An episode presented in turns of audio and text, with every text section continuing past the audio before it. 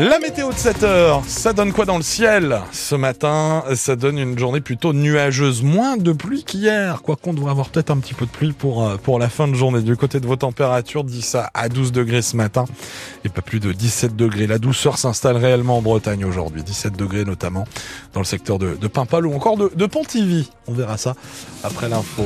Avec vous, l'info, donc euh, Delphine Gaucho. Décidément, le, le, projet de carte scolaire pour la rentrée prochaine ne, ne passe pas. Oui, les enseignants, les parents d'élèves et des élus des Côtes d'Armor vont mener aujourd'hui une opération escargot euh, cet après-midi sur la nationale 12. Départ à 15h30 de l'aéroport de Trémuson, direction de la préfecture euh, à Saint-Brieuc. Ils refusent de voir 42 classes fermées dans le département. Une colère partagée par de nombreux maires.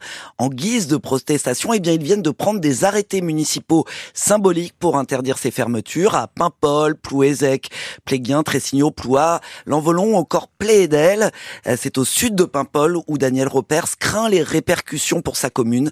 C'est une classe ferme dans son école les écoles, c'est euh, extrêmement important pour la vie de chaque commune, chaque territoire. Ça va aussi dans le sens du développement et du maintien de, de nos commerces. C'est tout un ensemble qui est fragilisé par des fermetures de classes. On peut comprendre qu'au niveau du département, ils doivent appliquer des décisions qui sont prises à Paris, mais il faut aussi que l'État comprenne que, que ça fragilise nos territoires. On ne voit pas pourquoi on nous imposerait des fermetures et que nous on n'interdirait pas les fermetures. C'est aussi pour dire leur, leur ras-le-bol parce que on a l'impression d'être face à un mur et que forcément les décisions ne peuvent pas forcément être changées, modifiées. On a surtout l'impression de ne pas être entendu et c'est ça qui est un peu désagréable et on maintiendra ces différentes actions sur l'ensemble du département le maire de Playdel, Daniel euh, Repers, avec euh, Dylan Jaffrelot. Je vous rappelle donc cette opération escargot à partir de 15h30 sur la nationale 12 au départ de, au départ de l'aéroport de Trémuson, donc direction euh, la préfecture à Saint-Brieuc.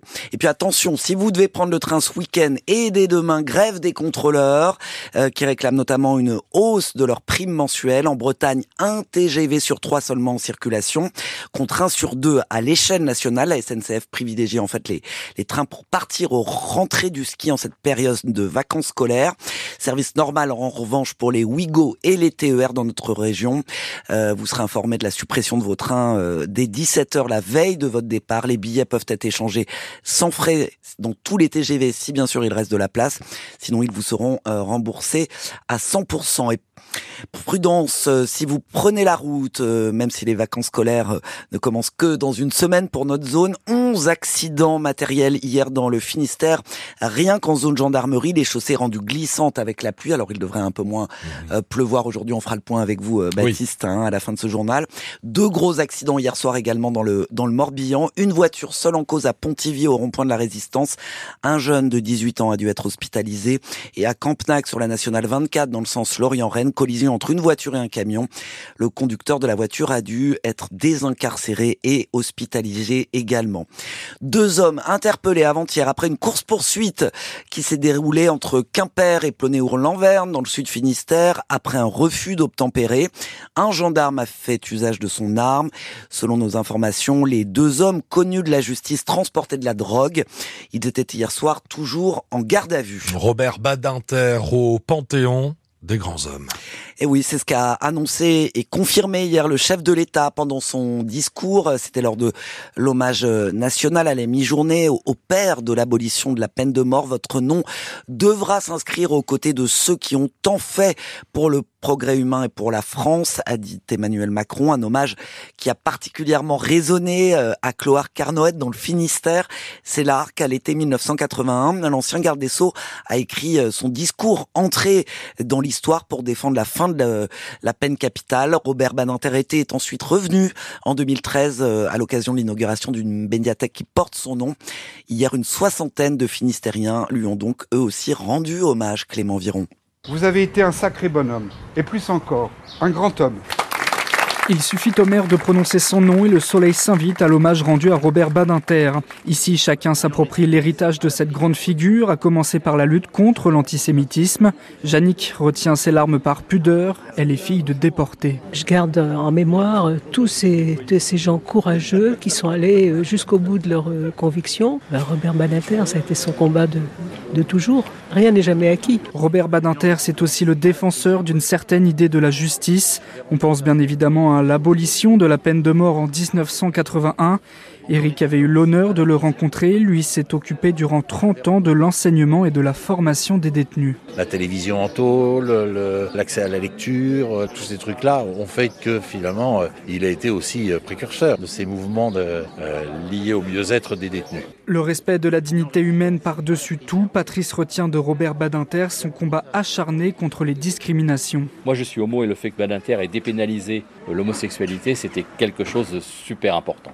C'est vraiment quelqu'un pour nous, enfin, qui nous tient à cœur plus que tout. À Cloire-Cornouette, tous sont unanimes. Ils veulent voir entrer Robert Baninter au Panthéon.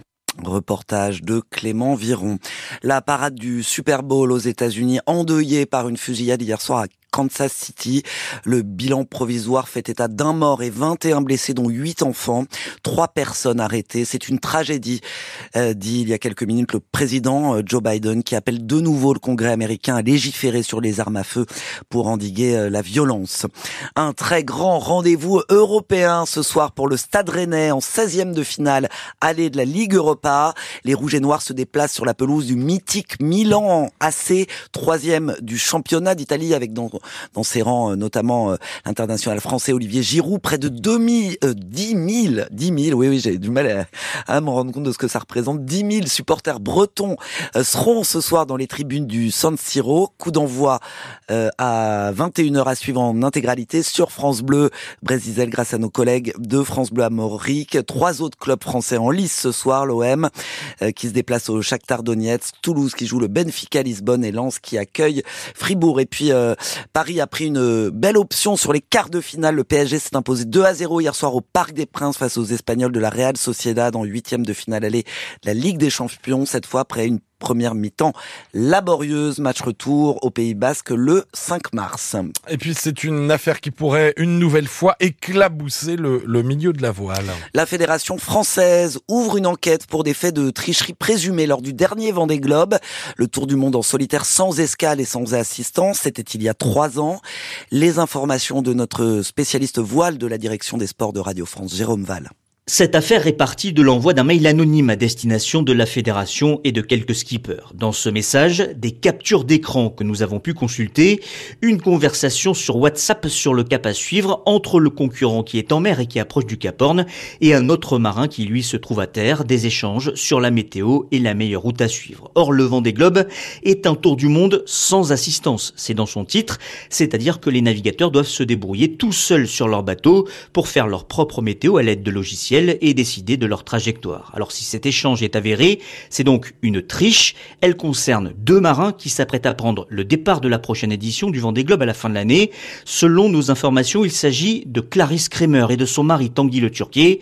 Clarisse Kremer, 12e à l'arrivée en 2021 et qui il y a un an avait été débarqué par son sponsor après avoir donné naissance à sa fille.